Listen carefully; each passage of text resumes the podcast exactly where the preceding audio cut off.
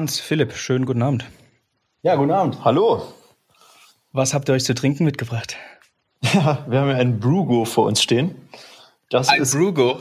Ein Brugo ist ein Rezept meiner Oma tatsächlich, als ich dir den Dripster gezeigt habe. Also ähm, ich drücke es mal diplomatisch aus. Meine Oma ist äh, so eine der besten Köchinnen, die ich kenne und experimentiert sehr gerne mit verschiedenen Sachen, auch selbstgemachten Getränken. Und okay. macht auch ihren eigenen Holundersirup. Und ähm, als sie dann im Sommer einmal Cold Brew angesetzt hatte mit dem Dripster, hat sie sich das einfach mal mit Holundersirup aufgegossen und damit das Ganze noch ein bisschen spritziger wird, ähm, Sprudel dazu gepackt. Und dann hat man ja. einen leckeren Sommercocktail, der ist alkoholfrei, erfrischend und hat trotzdem ordentlich Koffein. Ein Brugo, geil. Welchen, welchen Kaffee habt ihr drin? Ja, wir haben jetzt hier einen fruchtigen Kenianer, den haben wir uns aus München mitgebracht. Ähm, mhm. Der hat ähm, echt richtig schöne Johannisbeernoten und das Fruchtige steht einfach schön im Vordergrund. Und das passt einfach perfekt hier zu dem, ähm, zu diesem fruchtigen Cocktail, den wir uns hier gemacht haben, den Philips Oma ja erfunden hat. Ja, super Zeug. Sehr geil. Ich habe hingegen nur einen, äh, einen Radler von Welde, ein naturtrübes oh. Radler. Ähm, lokale Brauerei, aber beste Radler, wo gibt. Aber immerhin so ein Naturradler, ne, mit äh, trüber Zitronenlimonade. Ja, ja, genau, genau. Ja, ah, ist lecker. Wirklich auch lecker, ne? Geil. Ich mag ja Radler normalerweise nicht so, aber das, das ist geil. Echt gut. Aber schön. Hans, äh, Philipp, ihr seid jetzt in die, in die Kaffee-Hardware-Branche gegangen, ähm, seid meines Wissens zwei Juristen, ähm, fertig studiert, seid, seid ihr schon berufstätig? Das stimmt. Oder seid ihr noch im Studium? Also das war so, ähm, als wir angefangen haben, da ähm, waren wir beide in der Doktorarbeitsphase. Ah. Okay. Ähm, nach dem Studium hat man ja bei Jura die Möglichkeit, bevor man das Referendariat anfängt, was man braucht, um die Berufszulassung zu bekommen, kann man auch schon eine Doktorarbeit schreiben. Das haben wir beide gemacht. Wobei Philipp ähm, angefangen hat, parallel Informatik zu studieren und ihm das jetzt sogar noch so viel mehr Spaß macht, dass er dabei bleibt. Aber ich ja. bin klassisch in der juristischen Schiene geblieben und ähm, habe gerade vor zwei Monaten mein zweites Staatsexamen bestanden, so dass ich dann nächsten Monat als Anwalt in der Insolvenzverwaltung anfangen werde. Alles klar. Jetzt habt ihr aber trotzdem nebenbei irgendwie über ein Hobby oder sonst wie ähm, eine, eine Kaffee-Hardware, eine Apparatur erfunden, den Dripster, ähm, eine, eine Cold Drip-Apparatur. Wie kam es dazu? Ja, Kaffee ist eigentlich ganz witzig, weil ähm, der Hans und ich, wir konnten uns eigentlich noch nie so richtig über den Kaffeegeschmack einigen. Also ähm, Hans trinkt gerne so Filterkaffee oder trinkt das schon immer sehr gerne und ähm, bei mir ist es eher so der gute Espresso oder Cappuccino, Kaffeecreme. Und ähm, wo wir uns dann aber einigen konnten, als wir zum ersten Mal Cold Brew probiert hatten, das war lustigerweise, waren das auch noch Kommilitonen von uns, die das nach Deutschland geholt haben. Der Trend ist ja schon relativ alt, ja. kommt so aus, ähm, ja, aus Amerika, Kanada, aus Australien rüber. Und die hatten angefangen, Cold Brew in Flaschen zu verkaufen. Und das haben wir im Sommer mal probiert, an so heißen Sommertagen, haben gesagt, boah, das ist eigentlich perfekt und hat mit Kaffee so gar nichts zu tun. Und insofern war das für uns so der ja, gemeinsame Nenner für äh, genau. Kaffeegeschmack. Mhm. Und das hat uns so gut geschmeckt, dass wir gedacht haben, hm, das muss man doch irgendwie auch selbst herstellen können. Und da hatten wir relativ viel experimentiert, auch mal Cold Brew probiert. Ähm, und da haben wir aber gemerkt, naja, diese Drip-Methode, wo man das Wasser über den gemahlenen Kaffee langsam drüber tropfen lässt, das schmeckt uns einfach viel, viel besser, weil da das Fruchtige noch mehr zur Geltung kommt und man deswegen im Sommer einfach ein viel erfrischenderes, irgendwie noch mal leckereres Getränk vor sich hat. Und deswegen wollten wir gerne irgendwie selbst Cold Drip trinken. Ja. Und wenn man sich da aber auf dem Markt umgeschaut hat, wie man Cold Drip Kaffee herstellt, dann ist man da ziemlich schnell enttäuscht gewesen, denn äh, die Geräte kosten dann irgendwie 200 Euro aufwärts, sehen geil aus. Also da findet man richtig gute Teile, die äh, so aus Holz und mit riesen Glaskugeln gemacht sind und so. Ja. Aber das Problem ist dann, naja, äh, in dem Preissegment, das ist dann doch ein bisschen viel gewesen. Und dann haben wir gedacht, hm, wenn wir Bedarf nach sowas haben, dann äh, könnten das andere Leute auch haben. Da möchte ich noch ergänzen, wir waren ja. da im Kaffeenetz unterwegs. Also das ist hier so ein bisschen, ähm, wie soll man das sagen, ganz, ganz nett gemeint, eigentlich ein Nerdforum für Leute, die gerne Kaffee trinken. Das ist eine ganz aktive Community dort. Ja. Und ähm, dort haben wir uns auch ein bisschen recherchiert und da gibt es wirklich ziemlich viele Anleitungen für das, äh, für den, das Selbstbauen einer solcher Apparatur. Die sahen abenteuerlich aus, wirklich. Mit Alufolie, irgendwelchem Zeug aus der Apotheke, irgendwelchen Tropfen, die man normalerweise eigentlich im Krankenhaus benutzt, um so Venen irgendwie einzu, ähm, einzutropfen, keine Ahnung. Ja. Ähm, naja, und ähm, also das haben wir auch versucht. Aber ehrlich gesagt mussten wir sagen, das war dann nichts für uns. Ja. Habt ihr euch dann so eine selbst gebaut? Genau, wir haben es versucht, aber das, also es funktioniert schon irgendwie einigermaßen, aber so richtig, richtig dolle nicht. Und da haben wir gedacht, Mensch, da gibt es jetzt einfach eine, eine Möglichkeit. Und dazu müssen wir sagen, also ähm, Philipp und ich, also wir haben noch so zwei andere beste Freunde, wir machen ganz viel zu viert. Aber ähm, mhm. wir beide, wir, wir haben immer so eine besondere Verbindung darüber gehabt, weil es uns immer Spaß gemacht hat, irgendwie über Geschäftsideen einfach so zu philosophieren und ähm, dies und ja. das einfach mal ausprobieren, zu durchdenken. Wenn wir irgendwie auf einer Balkanreise waren und da war da irgendwie so ein, so ein schwarzer Tonic den wir echt lecker fanden. Da haben wir uns irgendwie direkt erkundigt, ob man das irgendwie importieren okay. kann, ob das irgendjemand macht, was man da irgendwie für Gewinnmargen irgendwie rausholen kann, wie man es vertreiben kann und so weiter. Einfach nur so, so, so, ein Gespräch, was man dann irgendwie am Abend hat. Und die anderen beiden, die haben dann da irgendwie nebengesessen und dachten so, ja gut, nicht so spannend irgendwie, aber das war immer was, was was uns beide jetzt aus diesem Viererkreis auch nochmal besonders verbunden hat, dass wir immer eben dieses Geschäftliche einfach gerne mal selber auch was aufbauen wollten. Und ja, Okay. Man muss auch sagen, also äh, bei Cold Brew ging es uns, glaube ich, wie den meisten anderen auch am Anfang. Wir haben gedacht, so Gott, kalter Kaffee, kann das denn irgendwie was sein? Das, das kann nicht sein. Also kalter Kaffee schüttet man normalerweise weg, aber dass man dafür noch viel Geld ausgibt, ähm, das ist doch verwunderlich. Und genau das kam uns dann auch immer so im Freundeskreis entgegen. So, das wollt ihr verkaufen, da kauft doch bestimmt niemand irgendwas. Ja, und ja. mittlerweile haben wir, glaube ich, sehr viele Leute bekehren können, ne, die jetzt auch ganz gerne ihren eigenen Cold Brew aufsetzen. Ja, total. Ähm, ich meine, einen Cold Brew normalerweise aufsetzen ist ja noch weniger Arbeit als ein Cold Drip. Also ihr, ihr treibt das Ganze ja insofern auf die Spitze mit der Apparatur. Die ist ja, ja. noch ein bisschen umständlicher als. Äh also das sieht ein bisschen umständlicher aus, aber wenn man das einmal probiert hat, diesen Cold Brew tatsächlich selbst aufzusetzen, dann merkt man schnell, dass das eigentlich mit dem Dripster doch die viel einfachere Variante ist, weil da, wenn man einmal alles eingestellt hat, dann läuft das so durch und hinterher hat man sein Produkt einfach, also den fertigen Cold Brew ähm, hat man dann einfach im Glas Glasbehälter und kann den so servieren. Und beim Cold Brew, da hat man diesen Filter, muss irgendwie dafür sorgen, dass das noch klar wird, dass alles abgießen, entweder durch einen zweiten Filter oder irgendwie hat man dann, ja, hat man diesen Papierfilter, den man irgendwie, äh, ohne zu tropfen, die ganze Küche einzusauen, vom Glas in den Mülleimer buxieren muss und so. Das ist tatsächlich auch alles gar nicht so einfach. Und mit dem Dripster geht es natürlich deutlich schneller. Ich würde da ganz gerne mal einhaken. Ja. Ich glaube, im Sinne der Zuhörer wäre es ganz gut. Wir haben jetzt zweimal von Call Brew, Call Drip gesprochen. Mhm. Wahrscheinlich sind die meisten so ein bisschen verwirrt. Mhm. Ähm, also Philipp, wenn du damit einverstanden bist, würde ich ganz kurz mal erklären, was eigentlich so der Unterschied ist. Auf jeden Fall. Ähm, und du, Philipp, der andere Philipp? Sehr, sehr, sehr gerne, natürlich. Ähm, genau, wir, wir sprechen von Cold Brew und von Cold Drip. Ihr habt einen, eine Cold Drip Apparatur eben gebaut, der Dripster. Und ähm, ja, erkläre nochmal sehr gerne, was ist der Unterschied zwischen einem Cold Brew und einem Cold Drip, auch geschmacklich am Ende. Ja, auch geschmacklich, gehe ich auch gern drauf ein. Also, ähm, also Cold Brew ist eigentlich der Oberbegriff für uns. Das bezeichnet im weiteren Sinne eigentlich erstmal nur kalt extrahierten Kaffee. Und ganz klassisch kann man das äh, herstellen, indem man einfach nur Kaffeepulver nimmt, mit Wasser irgendwie übergießt, das dann einfach ziehen lässt, 24 Stunden, durchfiltert und fertig. Das ist, ähm, weil das quasi die Bohne da drin eintaucht, nennt man das dann im Englischen Immersion Cold Brew. Das ist eigentlich die ganz genau richtige Bezeichnung. Also das ist irgendwie so das Einfachste und die, die klassische Methode eigentlich, um Cold Brew herzustellen. Dann, was wir mit dem Dripster machen, ist die Cold Drip Methode. Da arbeitet man eigentlich mit einem ganz anderen Prinzip. Man hat ein Kaffeebett und das betropft man einfach langsam mit Wasser. Und dieses Wasser zieht dann einfach durch physikalische Kräfte. Ich glaube, es ist Adhäsion. Wir sind uns da nicht so ganz einig, aber ich glaube, es heißt Adhäsion tatsächlich. ähm, ähm, zieht dann einfach der Tropfen auf seinem Weg, der wird ja durch die Schwerkraft auch nach unten gezogen, durch dieses Kaffeebett, einfach auf dem Weg durchs Kaffeebett die ganzen Aromen mit.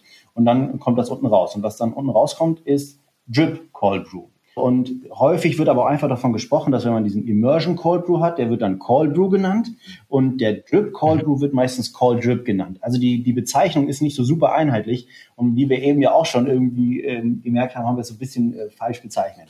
Ja, ein bisschen. Ja, und da kann man auch noch mal ergänzen, warum macht man überhaupt äh, diesen ganzen Terz, also äh, irgendwie lange da liegen lassen oder aufwendig beträufeln oder so. Könnt ihr auch sagen, na ja, wir machen das einfach wie ganz normalen Kaffee und gießen einfach kaltes Wasser über den Kaffee. Mhm. Und das funktioniert natürlich nicht, weil wir mit dem heißen Wasser, was ja relativ viel Energie hat, dann schnell die Aromen aus dem Kaffee extrahieren können. Und weil kaltes Wasser energiearm ist, dauert das halt deutlich länger oder beziehungsweise man muss das ersetzen, dadurch, dass man eben mehr Zeit dem Wasser gibt. Und das kann man ja entweder, wie Rayo eigentlich gerade schön erzählt hat, ähm, durch die Immersion-Methode oder durch das Drip-Verfahren dann erreichen. Genau, es ist übrigens auch keine Möglichkeit, einfach heiß aufgebrühten Kaffee kalt werden zu lassen. Ja. Also das, was immer heißt, irgendwie, ist das nicht kalter Kaffee? Nein, also es ist kein kalter Kaffee. Ich muss an dieser Stelle ganz eindeutig sagen, es ist so, wenn man Kaffeepulver mit heißem Wasser bearbeitet, dann lösen sich da eben sehr, sehr viel mehr Stoffe und vor allem auch ein bisschen andere Stoffe. Also das, was man im Kaffee hat, also normalerweise dominieren da ja die Bitterstoffe und die Säuren, die lösen sich vor allem bei heißen Temperaturen des Wassers. Mhm. Die lösen sich aber nicht so sehr, wenn man das Wasser ähm, kalt hat. Das ist eigentlich der große Vorteil am Cold Brew. Man hat einfach einen viel, viel schonenderen Kaffee. Und wenn man jetzt weniger Bitterstoff und Säuren extrahiert, bleibt einfach viel mehr Raum für die anderen Aromen. Also Kaffee hat ja bis zu 900 Aromen ähm, mehr sogar als Wein. Und ähm, die werden einfach nur im normalen Fall einfach so ein bisschen verdrängt. Dadurch, dass man so einen ganz dominanten, bitteren oder sauren Geschmack im Vordergrund hat. Mhm. Wenn man das jetzt wegnimmt, indem man mit ähm, kaltem Wasser statt heißem Wasser aufbrüht, dann äh, hat man einfach wieder viel mehr Raum für die. Das ist eigentlich schon mal die Grundidee hinter diesem, äh, hinter diesem ganzen Cold Brew. Und das, finde ich, schmeckt man eigentlich auch. Total, total. Also jetzt auch für die, für die Leute, die Cold Brew noch gar nicht probiert oder getrunken haben, ist es sehr viel zugänglicher als normalerweise schwarzer, heiß gebrühter Kaffee. Ähm, einfach weil die Schokoladennoten und die, die fruchtigen Noten deutlich, deutlich, deutlich mehr rauskommen als bei, als bei heiß gebrühten Sachen. Ne? Also die Zugänglichkeit, die Verträglichkeit ähm, ist bei Cold Brew deutlich, generell deutlich höher als bei heiß gebrühtem Kaffee. Wir hatten auch schon Leute kennengelernt, die heißgebrühten Kaffee gar nicht so gut vertragen und dann aber mit Cold Brew sehr gut zurechtgekommen sind. Mhm. Wie sieht's ähm, Koffeingehaltmäßig aus bei Cold Brew? Wisst ihr da wissenschaftlich was? Also wir haben da tatsächlich, also im Internet lange recherchiert. Ähm, da gibt es total unterschiedliche Meinungen zu. Also die einen meinen, nein, ähm, das hat eigentlich genauso viel. Die anderen meinen, ähm, nee, das hat deutlich mehr. Dann haben wir irgendwie mal eine Studie irgendwie gefunden, hat so ein Chemiker mal aufgeschrieben, dass Koffein sich vor allem bei heißen Temperaturen irgendwie gut löst. Auf der anderen Seite hängt es natürlich auch von der ähm, Zeit ab, die der Kaffee einfach mit dem Wasser in Kontakt ist, das was bei, bei Cold Brew deutlich höher ist. Kurzum, wir konnten uns eigentlich nicht so ein rundes Bild machen mhm. Und haben das dann einfach mal in ein Labor gegeben. Mhm. Ähm, ich glaube, also da hatten wir schon sehr, sehr starken Cold Drip gemacht, ähm, also relativ wenig Wasser auf hohes Kaffeepulver. Mhm. Und ähm, da war er dann doch schon ziemlich hoch, also deutlich höher als beim normalen Filterkaffee. Wobei man natürlich für Cold Brew auch traditionell relativ viel Kaffee verwendet, äh, einfach um die Aromen dann genauso kräftig rauszubekommen wie beim heißgebrühten Filterkaffee. Ja. Und dementsprechend ist es eigentlich auch nachvollziehbar, dass man dann so eine kleine Koffeinbombe vor sich hat. Ja, also ich, ich feiere das ja total bei Cold Brew. Ich mache ihn ziemlich stark. ja. Und also bei mir hat er definitiv mehr Koffein. Ich, ich kann es natürlich nicht beweisen, aber gefühlt, ähm, ja, also meine Cold Brews sind definitiv stärker. Mhm wir haben es schwarz auf weiß. Also dieses, äh, was wir da, wir, es war im Labor. Da gibt es also wirklich, also das hat sehr, sehr, sehr viel Koffein. Ja. Ähm, äh, das ist, wir bezeichnen das dann so als ja natürlichen Energy Drink. Kann, kann man eigentlich so sagen. Also es hat ja irgendwie keinen Zucker. Das ist nämlich auch nochmal so ein Vorteil von dem Zeug eigentlich. Also das ist einfach 100% natürlich. Das ist einfach nur Wasser mit Kaffeepulver. Das hat keine Kalorien. Total. Das schmeckt trotzdem süß. Das ist super erfrischend auf Eis und hat noch diesen Energiekick irgendwie. Also es ist auch nochmal natürliches Koffein, das wirkt ja auch nochmal ein bisschen besser. Mhm. Ähm, deswegen, also eigentlich ist das so ein perfekter Energy Drink, gerade also für, für, alle, die das mal irgendwie vielleicht als Alternative zu Red Bull versuchen wollen. Also den Zucker könnt ihr euch ehrlich gesagt sparen. Ja. Wir dürfen es nur nicht als Energy Drink verkaufen, weil es dafür viel zu viel Koffein hat. Ja, ja, ich, ich wollte gerade sagen, die Energy Drinks sind ja bei 30, 35 Milligramm pro 100 abgeregelt. Ne? Und ich wollte gerade sagen, also ein Cold Brew hat ja locker mal 50, 60, da kommt man ja hin, oder? Da kommt man hin. Das reicht nicht, also die 100 kann man da auch durchaus überschreiten. ja. Wobei man dazu ja nochmal abmildern sagen muss, also was ich ganz nett finde, wenn jetzt manche Leute hier ersch erschrocken sind. Also ich bin kein großer Fan von entkoffiniertem Kaffee, ja. Aber also ich, ich bin irgendwie ähm, schon ganz froh, dass auch ein bisschen die, Richt die Reise dahin geht, dass jetzt auch ein paar Röstereien versuchen, damit zu experimentieren und irgendwie auch ein bisschen was Besseres auf die Beine stellen. Also hier Coffee Circle zum Beispiel hat jetzt mal mhm. gerade einen rausgebracht, ähm, der auch schon ganz okay schmeckt, ja. Also man kann das, wenn man jetzt wirklich partout kein Koffein zu sich nehmen möchte, also vielleicht Kaffee sowieso nicht ganz das Richtige für einen, aber gut, dann kann man das auch sein Cold Brew irgendwie damit machen. Ich glaube, da wird es noch ein bisschen Entwicklung geben, also wer, wen, wen das jetzt abschreckt, dann besorgt euch einfach einen entkoffinierten Kaffee, dann funktioniert das irgendwie auch. Aber ansonsten äh, bringt das auch nichts irgendwie da äh, nicht offen zu sein. Es hat einfach viel Koffein. Ich finde das super. Ich weiß noch, dass ich ganz am Anfang, als wir diesen Test noch nicht hatten, habe ich mir mal schön meinen halben Liter gemacht und den dann da so über, über den Morgen verteilt mhm. weggezogen. Und also ich war wirklich, also den gesamten Tag sowas von wach und fit. Also ich fand das eigentlich, eigentlich ganz cool, muss ich sagen. Und das, obwohl wir beruflich doch eigentlich relativ viel gewohnt sein müssten mittlerweile. Ja, ne? klar. Wir sind da ja durch einige Cafés gegangen. Ja, ich habe ähm, ich hab vor zwei Wochen äh, Lukas von Philosophy im Interview gehabt. Ähm, Philosophy aus, aus Berlin, die machen Cold ah, Brew in, einem, in, in der mhm. Flasche. Und ähm, auf die Frage, was trinkst du, hat er dann, hat er dann auch gesagt, er garantiert nichts mit Koffein, weil ich heute schon in irgendwie vier verschiedenen Varianten eben Koffein zu mir genommen habe. Und ja, das, das, klar, wenn man beruflich jetzt damit was zu tun hat, wird es schon anstrengend. Das kann ich mir vorstellen. Ja, auf jeden Fall. Ich hatte noch eine Sache, die ich gerade noch ergänzen wollte. Ich habe eben versprochen, noch ein bisschen auf die geschmacklichen Unterschiede einzugehen von Immersion Cold Brew und Drip Cold Brew. Ja? Mhm. Ähm, das habe ich, das, das ist mir noch im Kopf herumgegangen, deswegen möchte ich es jetzt mal ein bisschen ausführlich noch also darlegen. Es ist echt tatsächlich ein viel, viel größerer Unterschied, als man denkt. Wir haben ja gerade auch mit dem Brew Jar noch ein neues Produkt auf den Markt gebracht. Das ist tatsächlich ein Immersion Brewer. Wenn wir später auch noch mhm. gerne darauf eingehen, was da der Unterschied ist und warum wir das jetzt gemacht haben. Cool, sehr gerne. Aber jedenfalls ähm, haben, haben wir da ganz, ganz viel Vergleichs getrunken. Und der Unterschied ist wirklich echt, wirklich heftig. Also man, der Immersion Cold Brew hat viel mehr Körper und schmeckt ähm, doch noch mal dunkler, röstiger allgemein mhm. ähm, und ein bisschen stärker einfach. Der Drip Cold Brew hingegen ist viel runder und ähm, hat noch mal einfach deutlich komplexere, vielleicht auch, wie der Philipp eben gesagt hat, ein bisschen fruchtigere Noten noch mal. Und im, was man direkt auch merkt, wenn man es im Glas hat, der ist total klar.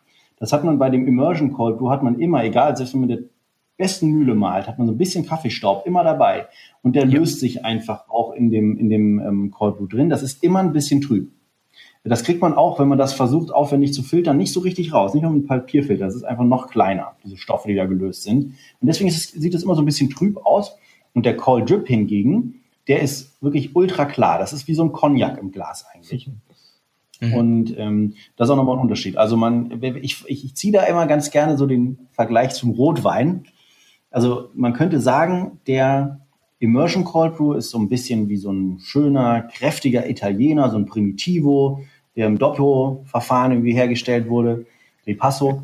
Und der Cold Drip, also Drip Cold Brew, ist ein bisschen so der Bordeaux, ja, der so schön filigrane Noten und komplex und rund. So würde ich es irgendwie beschreiben. Also tatsächlich deutlich größer, als man denken würde, die Unterschiede.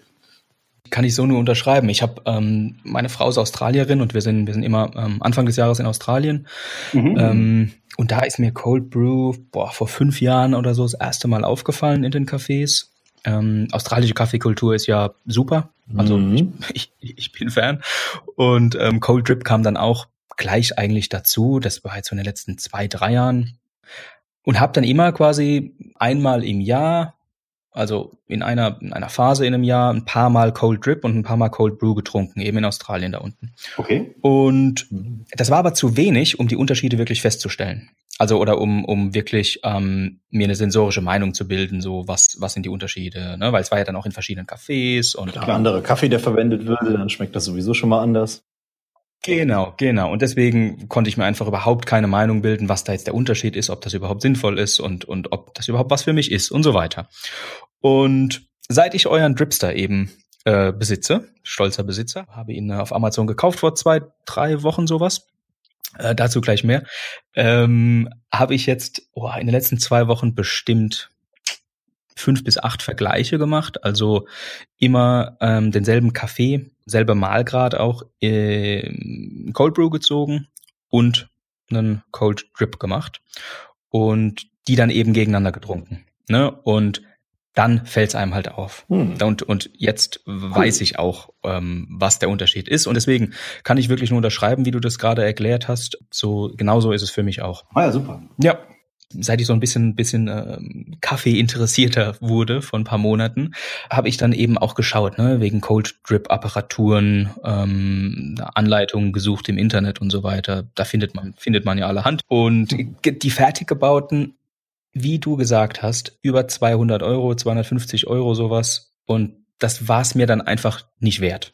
offen gesagt. Vor allem, wenn man es mal ausprobieren möchte, ne, dann ist das schon ganz schön viel. Ganz genau, ganz genau. Und dann, ja, und dann hast du auch so eine riesen Apparatur da stehen. Die, die viele sind ja auch sehr groß. Ne? Ja, sehr groß. Ist ja wunderschön mit Holz und, und großen Glasballons. Ist ja super schön. Das finde ich übrigens eine mega geile Sache in Cafés, wenn, wenn Cafés Cold Drip anbieten, wenn die dann die großen Glasballons da hängen haben und so weiter. In, in Australien ist das so. Das macht was her. Das finde ich, ja, ja. finde ich super nutzlosen Spiralen, wo das Wasser nochmal durchläuft, was eigentlich gar nichts bringt, aber auf jeden Fall super genau. aussieht. Genau.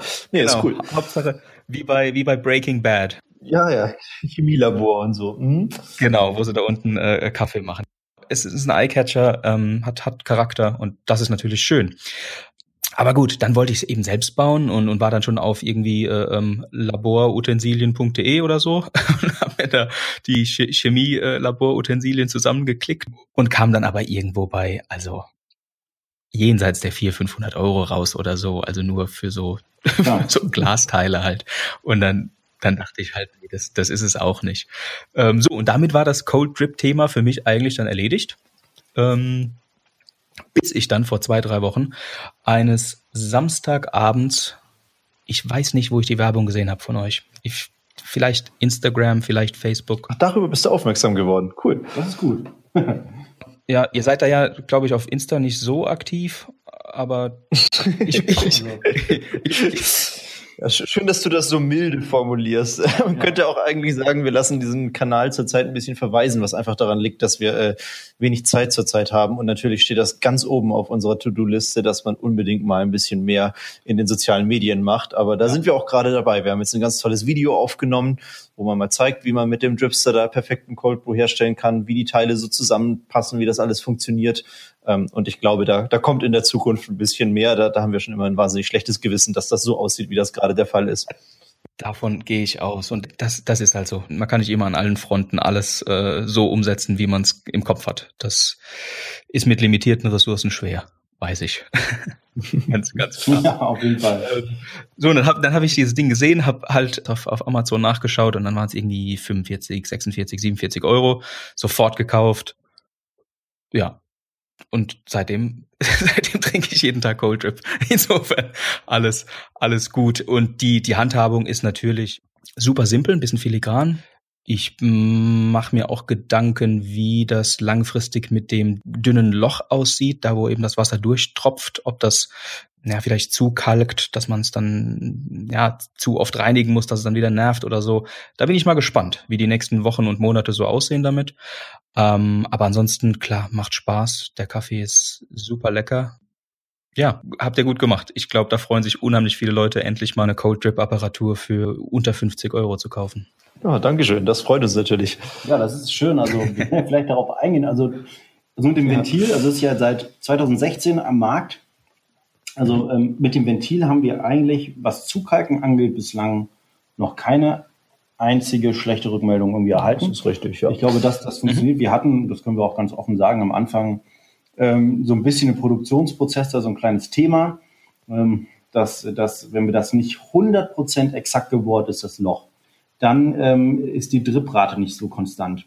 Ähm, und dann, dann ist das einfach so ein bisschen doof. Ja. Das, das haben wir aber eigentlich ziemlich gut in den Griff bekommen. Mit unserem Hersteller irgendwie ganz gut alles abgesprochen. Jetzt kommt das eigentlich nicht mehr vor. Also ich, ich habe da, ich weiß, es Monate her, dass wir das letzte Mal eine mhm. Rückmeldung dazu hatten, dass das nochmal passiert ist.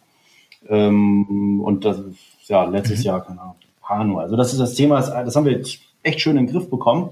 Ähm, nur, also das tatsächlich ist ein filigranes Teil, aber ähm, diese Tropfen ähm, herzustellen ist dann irgendwie doch, und, also vor allem in einer Art und Weise, die günstig ist. Also sonst machen das die großen Dripper halt irgendwie schön mit Edelstahlhähnen und irgendwelchen ziemlich aufwendigen Schraubkonstruktionen. Mhm. Das, das können wir ja alles nicht machen, weil und das Ziel ist ja auf jeden Fall, den Dripper irgendwie im, im Preislevel bei 50 Euro zu halten. Ah, und wenn wir gerade bei dem Thema, ähm, wie lange hält denn das Ganze sind, da kann man vielleicht dir und vielleicht auch allen anderen Zuhörern, die den Dripster gekauft haben oder kaufen wollen, eine Sache mit auf den Weg geben, die uns jetzt in letzter Zeit, wo der Dripster jetzt seit eineinhalb Jahren erhältlich ist und wieder so die ersten Langzeitrückmeldungen bekommen, was da vielleicht wichtig ja. ist. Denn wir setzen da nämlich einen Filter ein, dieser Edelstahlfilter, der ist ja wahnsinnig fein. Da haben wir darauf geachtet, dass das ein super Filter ist, der, äh, den man nicht auswechseln muss und der auch die feinsten Partikel dann so zurückhält, dass man am Ende wahnsinnig klaren Cold Drip in der Tasse hat hat. Und ähm, das Problem ist nur, wenn die Kaffeeöle diesen Filter mit der Zeit so ein bisschen zusetzen und darin fest werden, dann wird die Durchflussrate durch den Filter irgendwann etwas geringer. Und das merkt man dann, dass es einfach nicht mehr so flüssig durchläuft. Und deswegen würden wir da dazu raten, auf jeden Fall nach jeder Benutzung diesen Filter mal ordentlich sauber zu machen, damit sich da gar nicht erst irgendwas festsetzt, was man dann am Ende nur mit viel Druck oder in der Spülmaschine erst wieder rausbekommt. Also ruhig immer nach jeder Benutzung einmal diesen Filter ordentlich sauber machen oder auch ab und zu mal in die Spülmaschine stellen. Das macht ihm auch nichts, wenn man das nicht irgendwie jeden Tag betreibt. Also wir haben jetzt unsere Geräte auch zumindest einmal in der Woche in der Spülmaschine und die sehen noch top aus einmal ordentlich reinigen und dann passiert da auch nichts. Dann kann man den ja, bis ans Lebensende benutzen. Ganz, ganz wichtig mit Spülmittel. Ne? Also ja. die Kaffeeöle müssen gelöst werden. Ähm, das kriegt man mit Wasser an sich nicht hin. Deswegen hat man ja Spülmittel, ein Tropfen Spülmittel, einfach das ausklopfen, mit Wasser ausspülen, dann ein Tropfen Spülmittel einfach aufs, aufs Kaffeenetz einmal geben. Das, das ist eine Sache von 20 Sekunden, dann ist das Ding gereinigt. Also es ist wirklich nicht aufwendig zu reinigen, aber das empfehlen wir tatsächlich, weil dann kann man nämlich ähm, einfach vorbeugen, dass die Kaffeeöle aushärten und das, das Netz blockieren. Also das ist jetzt auch kein Fehler, der super, super häufig vorkommt, aber so ab und zu gerade schreiben so Leute, ja, ich benutze ihn jetzt seit irgendwie mehr als einem Jahr und wir lieben das Produkt. Glücklicherweise schreiben die meisten Leute wieder zu und, und meinen, ja, aber jetzt hat sich das irgendwie zugesetzt, was machen wir denn falsch? Und so und sagen, ja, macht nichts falsch, ihr reinigt es nur nicht anständig. Ja. Wir haben das jetzt auch, ähm, wir haben das, aber das ist auch unser Fehler, muss man ganz offen sagen. Also wir haben das nicht anständig auf die Anleitungskarte geschrieben. Das ja. ist jetzt für die nächste Charge aber korrigiert. Der ist auch nicht austauschbar, ne? Genau, das hatten wir ehrlich gesagt vor, das äh, austauschbar zu machen. Das wäre allerdings mit enormem Produktentwicklungsaufwand verbunden gewesen. Das ist ja etwas, was man sich als Konsument häufig gar nicht so richtig klar macht, was da hinten dran steht. Also wie, wie so ein Kunststoffteil produziert wird, irgendwie, dass diese Formen ultra teuer sind, die zu machen. Und wir bräuchten, wenn wir das austauschbar machen wollten, müssten wir da einfach noch ein paar mehr Teile irgendwie entwickeln, ähm, das wäre einfach äh, sehr teuer und auch in der Produktion dann nochmal deutlich aufwendiger, so dass wir das Preisniveau nicht halten können. Deswegen haben wir uns dagegen entschieden, weil es auch tatsächlich einfach so ganz gut verarbeitet ist, dass man den, dieses Filterteil unten nicht austauschen muss. Wir haben in unserer Preispolitik extra für die ähm, Ersatzteile haben wir uns da Gedanken gemacht. Und den Ersatzteilfilter bekommt man bei Amazon inklusive Versand, glaube ich, für einen Zehner oder zehn oder elf. Ähm, also den, mhm. den subventionieren wir quasi, wenn sich jemand einen Ersatzteilfilter irgendwie kaufen will, haben wir den ganz bewusst auch extra günstig gemacht. Und wir können auch mal dazu sagen, also was wir auf jeden Fall absolut als Business Mission so für uns mitgenommen haben, da wir selber auch ganz viel Online-Shopping machen und so weiter. Also wir wollen auch genau wie Amazon das kundenfreundlichste Unternehmen irgendwie sein. Also bei uns ist es echt noch nie passiert, dass ähm, wenn jemand sich bei uns meldet und ein Problem hatte, dass er nicht am Ende da glücklich war. Also normalerweise, wenn die Leute uns schreiben, ja, der Filter ist verstopft, dann berechnen wir den natürlich nicht, sondern schicken den einfach am nächsten Tag sofort kostenlos einen neuen Filter zu. Also das ist bei uns immer auch die oberste Devise. Also falls ihr das Problem habt, meldet euch einfach, wir kriegen das hin. Sehr schön. Jeder, der mal, ähm, der den, den Dripster mal ausprobieren möchte, ähm, Hans und Philipp waren so lieb und äh, drei Dripster ähm, stellen sie zur Verfügung. Wir werden die verlosen. Dafür nochmal danke, auf jeden Fall. Ja, sehr gerne, ja. Ähm, wie, wie ihr die gewinnen könnt, ähm, erfahrt ihr am Anfang der Episode oder am Ende oder in den Show Notes auf tastemakers.show ähm, da eben die, die Dripster-Folge anklicken. Da, da wird alles stehen, wie, wie ihr das gewinnen könnt. Ich äh, rate nur dazu, falls ihr Kaffee mögt, das äh, unbedingt mal auszuprobieren. Aber zurück zu euch beiden. Ihr sagt jetzt, jetzt seit 2016 am Markt. Wie war denn die erste Resonanz so aus der Szene oder wie habt ihr angefangen? Wer war eure erste, eure ersten Kunden? Naja, also als wir, bevor wir angefangen hatten, den Dripster zu verkaufen, da hatten wir tatsächlich viele schlaflose Nächte oder Nächte, in denen wir zusammensaßen und uns überlegt haben, boah, sollen wir das jetzt wirklich machen? Kauft das nachher irgendjemand? Scheiße, nachher sitzen wir auf diesen ganzen, diesen ganzen Dripstern, die niemand haben will.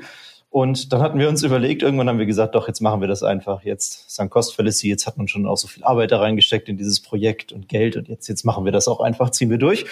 Und da hatten wir uns überlegt, ja. wie bringt man denn sowas am besten an den Mann? Wie informiert man die Leute, dass es uns jetzt gibt? Weil wir hatten ja auch keine wahnsinnigen Marketingbudgets. Das ist ja so ein, ja, so, eine, so ein Startup, was wir so von unserem Ersparten äh, finanziert haben. Und deswegen konnten wir jetzt natürlich mhm. keine TV-Werbung schalten und auch keine großen Social-Media-Kampagnen laufen lassen und hatten dann geguckt, ja, wer kommt da als Ansprechpartner in Betracht? Und da wir selbst früher schon im Kaffeenetz sehr aktiv waren, also dieser großen Community, haben wir gedacht, vielleicht finden sich da ja Interessenten und wir stellen das da einfach mal vor, schreiben mal einen Beitrag mit ein paar Fotos, erklären das Produkt und sagen uns, gibt's jetzt, ähm, kann man bei Amazon bestellen, was haltet ihr denn davon? Mhm. Und wir waren dann wahnsinnig überrascht, dass schon in den ersten Tagen irgendwie 20 Produkte am Tag da über die Ladentheke gegangen sind, also die virtuelle Ladentheke. Mhm. Yeah. Und das lief einfach wahnsinnig gut an und es kam auch, äh, kam ganz gutes Feedback, da hatten wir auch Angst, dass die Leute dann nachher sagen so, oh Jungs, also das ist wirklich nicht so das Wahre, weil im Kaffeenetz, ich glaube, eine härtere Jury findet man kaum in Deutschland.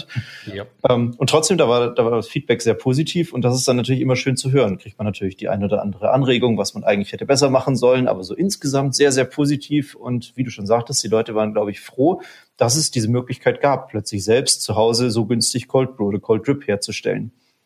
Und äh, dementsprechend kam das gut an. Und äh, ich glaube, naja, wenn, wenn das mal ins Rollen kommt und man diesen Marktplatz von Amazon benutzt, dann findet man irgendwann auch andere Kunden, die jetzt nicht über das Kaffeenetz kommen, die aber das Produkt dort irgendwo mal sehen und das auch interessant finden und auch bestellen.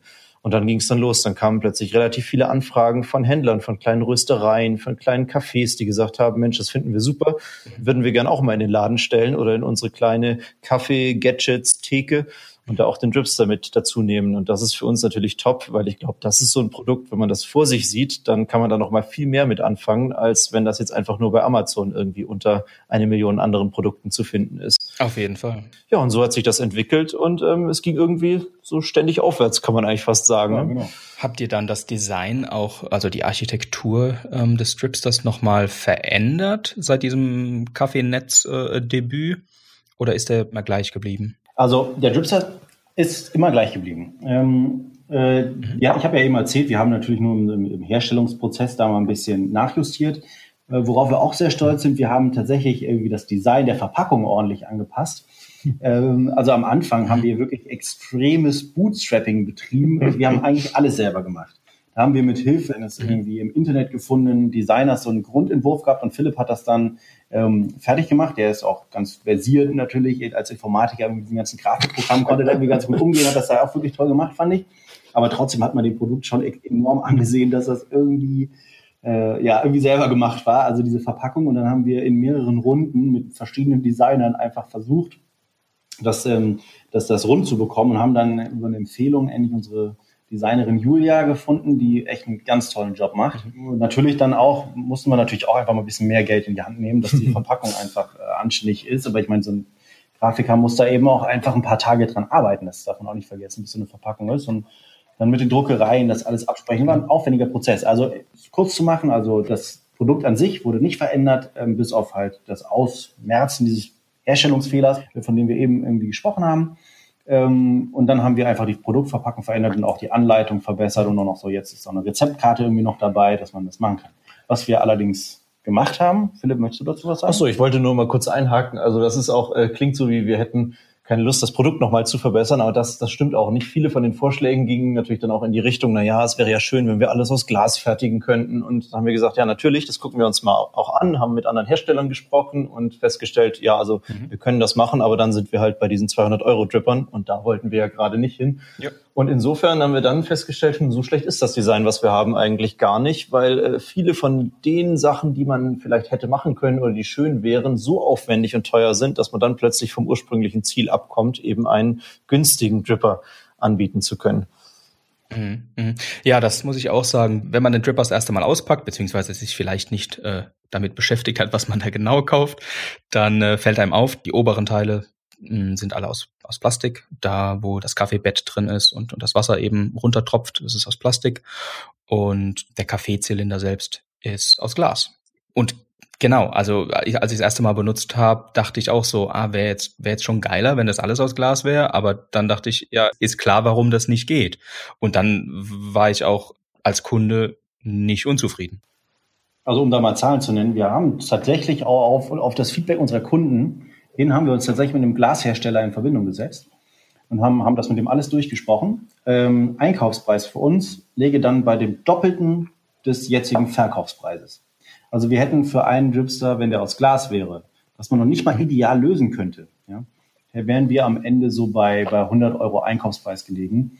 Kannst du dir vorstellen, dass wir das einfach natürlich bei weitem nicht für den Preis verkaufen können. Und dann kam wieder der Gedanke, ja, warum sollten wir das machen? Es gibt doch schon Dripper aus Glas. Mhm. Ich finde das einfach von unserer Aufstellung her, war das gar nicht nötig. Also derjenige, der einen Dripper aus Glas möchte, der hat viel Auswahl. Da kann, er alles kaufen. Mhm. Also nur ist das ähm, ja gerade nicht das Konzept, was wir haben. Und Kunststoff ist einfach die ideale Lösung dafür. Also wir haben erstmal bei der Hochwertigkeit schon sehr darauf geachtet, dass das ein guter Kunststoff ist. Ja. Der ist äh, sehr transparent und dass der irgendwie super lebensmittelsicher ist. Also wir haben den natürlich im Labor gehabt und alles, um das untersuchen zu lassen, hat er Bestnoten gehabt. Wirklich, also in den aller, aller, aller, allermeisten Dingern, 99 Prozent wurde von den Migrationsgrenzen, wo man so Migrationsgrenzen hat an Stoffen, die da rein migrieren dürfen in so eine Flüssigkeit, da, da wurde das nicht mal unterhalb der Auffindbarkeitsschwelle, also gar nichts quasi gefunden. Also wirklich hochwertige Kunststoff und das ist, das Design lässt sich einfach anders sonst nicht durchsetzen. Es geht einfach nicht. Ja, ja geile Arbeit. Das ist, das ist wirklich so ein Produkt. Ich habe es dann ange angeschaut und dachte, ey, warum bist du denn da drauf nicht gekommen? Ne? Das kennt ihr ja. Also wenn man so irgendwas anguckt und denkt, ey, geil, einfach gut gelöst, gönne ich euch. Wirklich schöne, schöne, schöne Sache. Oh, das ist schön zu hören. Cool. Ja, klar. Seid ihr immer noch nur zu zweit, also immer noch Bootstrappen? Oder hat sich da mittlerweile jemand eingekauft? Also, ich, äh, eingekauft hat sich äh, noch niemand bei uns. Ich, ich weiß nicht, ob du das schon mal mitbekommen hast in deiner Selbstständigkeit. Äh, der Schritt von nur zu zweit sein und dann so richtig Mitarbeiter beschäftigen, der ist ja wahnsinnig groß, ne? Weil bei Mitarbeitern weiß man, das ja. ist einfach wahnsinnig aufwendig. Man muss auch gucken, dass man genug Aufgaben hat, die man dann so äh, delegieren und verteilen kann. Und was wir jetzt gemacht haben, ja. ähm, wir haben eine Nebenjobberin eingestellt und äh, das ist die Lena, die unterstützt uns wahnsinnig gut bei allen Tätigkeiten, die so anfallen. Ähm, die haben wir auch über unsere Uni damals noch kennengelernt. Genau. Und das ist natürlich super, dass man da so ein bisschen Unterstützung hat. Und jetzt Vollzeitkräfte, das äh, könnten wir manchmal brauchen, glaube ich. Aber ähm, ja, das ist natürlich erstmal ein wahnsinnig großer Schritt und da müssen wir mal gucken, wie das so weitergeht. Mhm. Also euch gehört die Gesellschaft noch zu zweit. Das war jetzt eher die Frage, ob ihr nur einfach nur zu zweit drin hängt. Genau, im Unternehmen sind wir tatsächlich nur noch zu zweit, ja. Also nur noch, also ja, weiterhin zu zweit. Weiterhin, genau. Und also ehrlich gesagt haben wir auch nicht vor, das zu ändern. Also Philipp und ich, wir verstehen uns super. Aber wir wissen schon zum Beispiel, haben wir eben noch erzählt von, von unseren anderen beiden besten Freunden. Mhm. Die haben beide tatsächlich auch mal irgendwie, als es dann lief, plötzlich auch Interesse angemeldet, da mitzumachen. Ja, klar. Also selbst bei denen, die wir sehr gerne mögen, ja. mit denen wir uns auch tatsächlich gut vorstellen könnten, zusammenzuarbeiten, würden wir das nicht machen. Also es ist einfach die Abstimmung zu zweit mhm. ist was mhm. ganz anderes als zu dritt. Ja. Das merkt man schon, wenn man sich mal irgendwie zu dritt verabreden will. Da kann immer irgendeiner nicht und so weiter. Man muss dann irgendwie Telefonkonferenzen schalten und dies und das. Also wenn man da nicht ähm, quasi im Vollzeitjob zusammen ist, wo man sich sowieso jeden Tag sieht, dann ist das einfach nicht möglich. So im, wenn man eine nebenberufliche Gründung hat, dann würde ich das jetzt ungern eigentlich ausweiten. Also Philipp und ich, wir hängen wirklich jeden Tag mehrere Stunden am Telefon zusammen und dann geht das irgendwie auch alles gut. Aber ähm, mhm. Ähm, ansonsten nee, haben wir jetzt auch nicht vor. Natürlich, wenn jetzt ein strategischer Investor irgendwie kommen würde, der auch sagt, ja, ich kann euch noch ganz neue Marktpotenziale erschließen und so weiter. Also, was ich nicht glaube, dass das passiert, ja, aber ähm, also da könnten wir drüber nachdenken, aber auch jemand, der quasi eigentlich eher sich ähm, still beteiligt. Mhm. Also Tipps an junge Gründer von dir, bleibt zu zweit, wenn es geht. Ich würde das jetzt nicht unbedingt sagen. Ich würde das Gründerteam schon aber versuchen, irgendwie klein zu halten, weil also tatsächlich ähm, zwei Köpfe, zwei Meinungen, drei Köpfe, drei Meinungen. Und so, mhm. so das, das, das passiert halt schon. Also erstmal, also eine Sache, die wir beide erfahren haben, also, also ich würde nicht alleine gründen. Das würde ich mhm. nicht machen. Ähm, also es ist einfach, ähm, es ist einfach toll, jemanden zu haben, mit dem man die Sachen besprechen kann, der genauso ja. interessiert ist wie man selber ähm, ja. der ähm, einfach auch genauso incentiviert ist wie man selbst, mit dem man alles besprechen kann, dem das genauso wenig wie einem selbst irgendwie immer zu viel ist, auch noch eine Viertelstunde irgendwie über irgendwelchen Kram zu sprechen, dem es auch noch Spaß macht, den zehnten Anlauf einer Verpackung irgendwie zu, zu besprechen. Also wir haben auch echt nette Freunde, mit denen kann man mhm. das auch machen, aber die möchte man irgendwie auch nicht länger als eine halbe Stunde mit sowas quälen. Ja. Und wir können uns halt immer absprechen. Und ehrlich gesagt, die besten Ideen entstehen im Gespräch. Ja. Und von daher bin ich total froh, dass ich das jetzt damals nicht alleine gemacht habe, sondern dass Philipp und ich beide von Anfang an gesagt haben, wir machen das zusammen. Mhm. Aber ich wüsste jetzt einfach, wenn wir zu dritt wären, dann ist es einfach aufwendiger. Ich, ich sage gar nicht, dass das nicht funktionieren kann.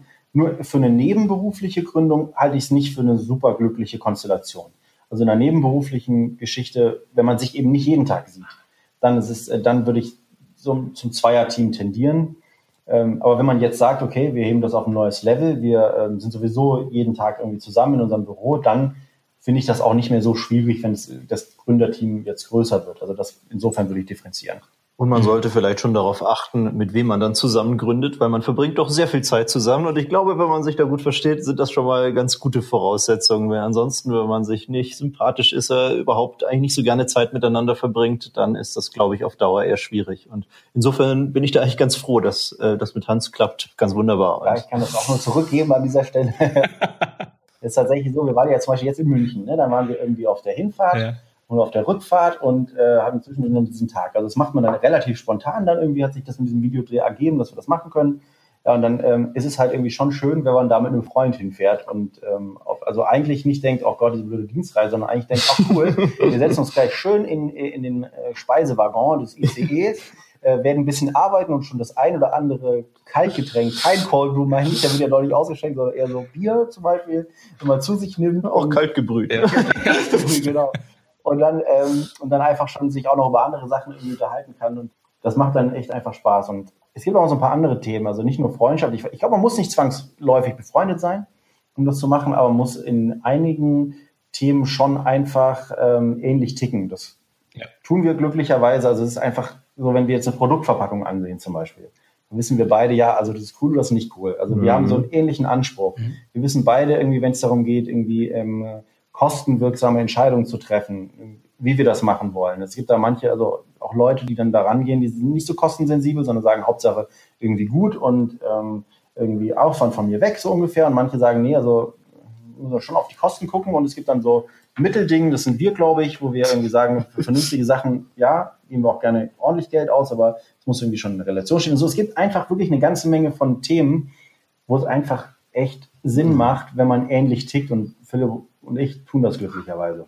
Und obwohl wir ähnlich ticken, hatten wir schon wahnsinnig oft strategische Entscheidungen, wo jeder von uns oder zumindest einer eine wahnsinnig eingefahrene Meinung schon im Vorfeld hatte und gesagt hat, oh, wir klären das jetzt nur noch mal, aber eigentlich ist klar, dass wir das so machen. Und dann hatten wir uns zusammen telefoniert oder getroffen und danach waren wir beide der Meinung, dass es eigentlich genau andersrum genau richtig ist, genau. weil es einfach total sinnvoll ist, mal die Dinge zu diskutieren und am besten mit Leuten, die ja das die gleiche Motivation haben und auch ähnlich ticken in der Richtung. Ja, ja ich finde es wirklich von unfassbarer Wichtigkeit, dass man mit jemandem gründet, den man schon kennt, mit dem man schon viel Zeit verbracht hat. Ich bin bei euch, dass man nicht beste Freunde sein muss oder sowas, aber man sollte denjenigen kennen. Ähm, ich war letzt auf einem Event, wo zusammengewürfelte Teams Ideen gepitcht haben, äh, also Ideen gepitcht haben zu Produkten, die sie erst an dem Abend kennengelernt haben. Ja. Mhm. Ah, coole, coole Sache. Was war das? Äh, einfach nur so aus Interesse. Food to Market Hack hieß das. Also so Hackathon-mäßig, was es ja auch gerade in meinem Bereich auch sehr häufig gibt. Coole Sachen. Mhm. Genau, ich, ich wehre mich aber dagegen, das Hackathon zu nennen, aber ja. Ja, das ist im Food-Bereich vielleicht auch ein bisschen absurd, ja. Das ist einfach, einfach Quatsch. Ähm, aber ja, und dann äh, die Gewinner des Abends waren dann quasi halt random zusammengewürfelte Teams. Und die wollen jetzt zusammen gründen. Und ich dachte, okay, Leute, das wird niemals was. Sorry. so, also die, die Chancen sind einfach so gering, dass du mit vier äh, ähm, fremden Leuten, die dann zusammenkommen, die dann vielleicht klar eine Idee haben und da gut performt haben und einen Abend eine tolle Idee hervorgebracht haben, ja geil. Aber ne, Gründen ist mehr als an einem Abend eine gute Idee zu haben. Und ähm, ich, ich bin sehr gespannt, wie es bei denen weitergeht. Ich verfolge da alle und ähm, ja, bin aber ein bisschen skeptisch, ehrlich gesagt.